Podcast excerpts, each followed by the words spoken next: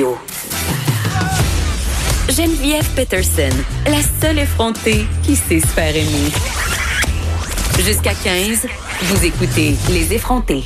Je vous ai menti, on va refaire un point à la fin de l'émission sur les différentes annonces qui ont été faites par rapport à COVID-19. Mais avant, on accueille dans nos studios de Québec Michael Bergeron, que vous connaissez, chroniqueur indépendant, auteur. Bonjour Michael. Bonjour. On va faire un petit retour sur le budget qui a été présenté mardi par la CAC, le deuxième budget présenté par ce gouvernement en mandat. La CAC quand même s'est targuée Michael, euh, d'avoir un budget vert. On a promis des investissements quand même euh, assez, en tout cas moi, je, trouvais ça quand même assez majeur, même si on est allé ces budgets-là au-delà d'un mandat éventuel de la CAQ. C'est plusieurs années quand C'est ça. Donc, on, ça fait des gros chiffres à promettre. Sauf qu'on ne sait pas vraiment comment ça va se manifester.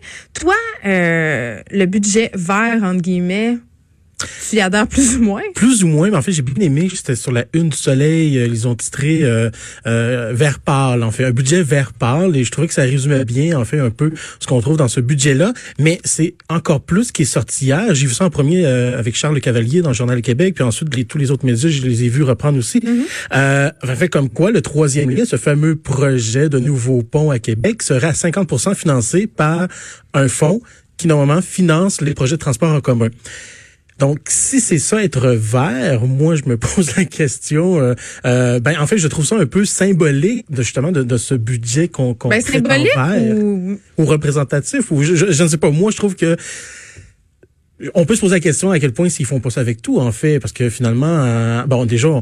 Euh, voilà, c'est étalé sur plusieurs années et 6 milliards, euh, ben c'est pas tant que ça en fait. Mais ça frappe l'imaginaire. Ça, frappe l'imaginaire. Après ma barre, ça a l'air d'un gros chiffre, mais quand on s'y attarde, oui, qu'on regarde, en fait, c'est 6 milliards sur 78 milliards, là, si je me souviens bien, le budget total. Euh, donc, c'est pas tant que ça non plus. Là. Et, et surtout, ben, je reviens à ce troisième lien à Québec, mais bon, on non, là, là, c'est, là, je suis à Québec, donc on va se parler du troisième lien. C'est un peu inéluctable. C'est juste que je le trouve vraiment, je trouve ça très symbolique parce que le projet, le projet est évalué à 4 à 6 milliards. Ouais ce qui ressemble, tient donc à ce budget qu'on dit vert et qu'on prétend comme étant les, les plus gros investissements qu'on a fait euh, pour justement l'environnement. Mais là, on parle d'un projet simplement une infrastructure autoroutière qui vaut autant un seul projet qui vaut autant que tout le budget pour l'environnement qu'on a annoncé dans le dernier budget. Euh, alors, je me demande, mais effectivement, où est le vert? Est-ce si vert que ça? Est-ce que c'est si audacieux que ça? Qu'on met les deux ensemble en perspective et qu'en plus, on sait qu'on veut financer une partie de ce pont-là, ou de ce tunnel, en fait, ouais. avec de l'argent prévu pour le transport en commun, mais en même temps, c'est toujours, un peu, c'est toujours un peu l'argument que nous servent les écologistes. Puis là, je dis les écologistes comme si j'avais pas de consenti, comme, comme si je m'excluais de ce mouvement-là. C'est pas ça du tout, mais je me fais un peu l'avocat du diable. Euh, c'est pas parce qu'on fait des investissements en environnement que de l'autre côté, euh, on va arrêter de poser tous les gestes pour faire le développement économique. Souvent, ce que je trouve dommage, en fait, dans tout ce discours-là, c'est que c'est toujours placé en opposition. Puis tu sais, on a parlé beaucoup de GNL à Saguenay, du mhm. projet de gazoduc, il y a eu tout ce blocus euh, par rapport au West Wet'en dans l'Ouest canadien. C'est comme si le fait d'installer ces infrastructures-là dans différents points au pays, qui certes vont avoir des impacts non négligeables sur différents écosystèmes, sur l'environnement, et ça c'est sans compter la question du territoire euh, par rapport aux différentes Premières Nations, mais en même temps, on en a besoin économiquement de ces industries-là. Puis c'est comme si on était toujours en train d'opposer nos préoccupations environnementales avec justement des industries polluantes ou des investissements comme le troisième lien qui vont eux aussi avoir un impact sur l'environnement.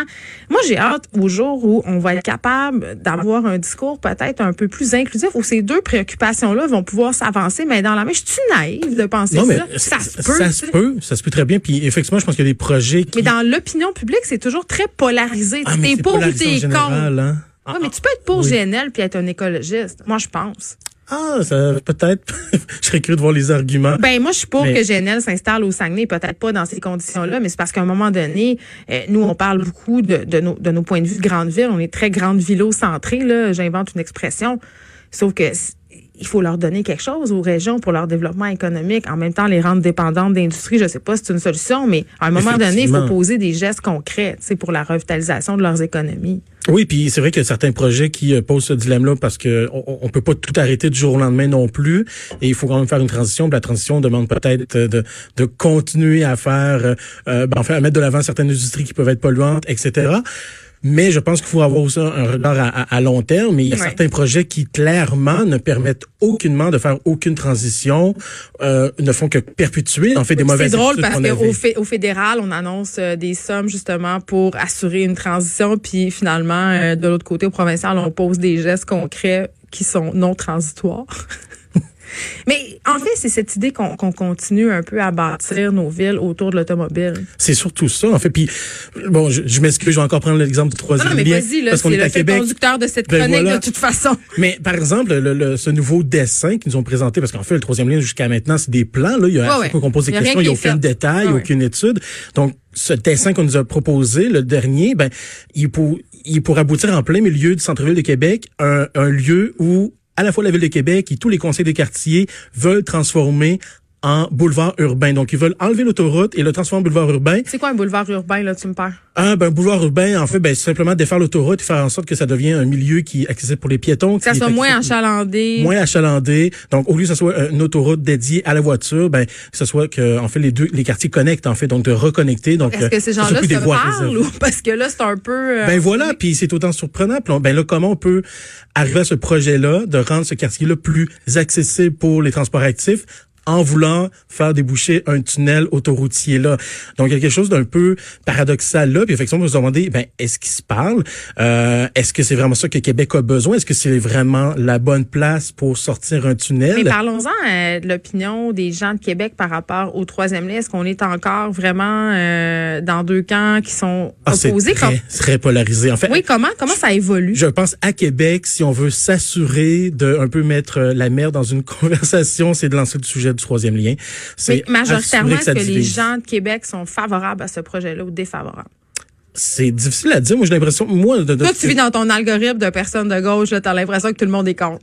Non, mais voilà, c'est que je sais que plusieurs personnes, moi j'ai l'impression que c'est à peu près 50-50. Euh, ça dépend à qui on parle, ça dépend effectivement la personne travaille où, ça dépend elle vit où ici. oui, parce que si tu, tu pètes la face dans le trafic, puis là encore là on part moi pas sur la question très relative du trafic à Québec je pense que les gens qui doivent faire face justement à une certaine congestion, je suis pas capable de dire que c'est congestionné que c'est du vrai trafic. C'est pas du temps que Moi, à chaque fois que je retourne à Montréal en voiture, euh, je me dis, ben, Québec, Venez voir c'est quoi la congestion euh, sur l'autoroute 40 à 2h30 de l'après-midi. Euh, Même à midi. On dit qu'à toutes les heures. ça me fait toujours rire les gens qui habitent en banlieue de Montréal puis qui me disent, hey, moi, c'est vraiment nice. Là, chez nous, Geneviève, là, 35 minutes je suis au centre-ville. Oui, s'il est 3 heures du matin. Le reste du temps, ça te prend une heure et demie. Tu sais, on est loin de cette situation-là à Québec. C'est pour ça que nous, quand on regarde ça de loin, puis encore là, je suis peut-être bien excessivement montréalo-centré, mais je me dis, on, est, on a vraiment besoin d'autres choses avant un troisième lien à Québec. Là. Surtout avec un coût de 4 à 6 milliards de dollars, je pense que ça pose la question si, en tant que société, on veut vraiment investir autant d'argent dans un projet,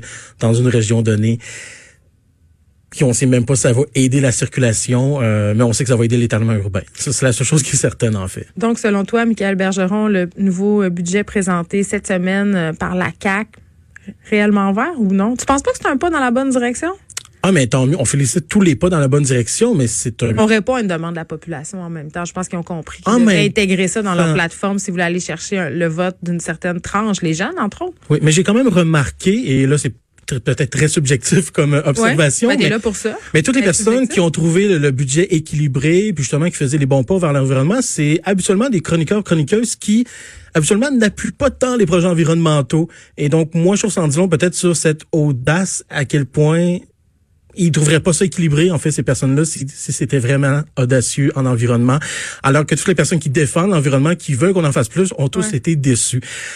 Alors, euh, je, je, laisse les gens tirer à conclusion. Quand, ça, quand ça vise notre propre intérêt, là, les gens sont toujours déçus. C'est jamais assez. J'avais la présidente euh, de la Fédération des maisons d'hébergement du Québec. On va injecter 181 millions pour la violence conjugale, 120 pour les maisons d'hébergement évidemment, c'est pas assez. C'est jamais assez quand vient le temps de porter des améliorations conséquentes, mais 6 euh, milliards, c'est quand même mieux que 0 dollar. C'est ce que je me dis. C'est mieux. J'essaie d'être ouais, Il y avait déjà 4 milliards qui étaient prévus simplement par le fonds vert, déjà.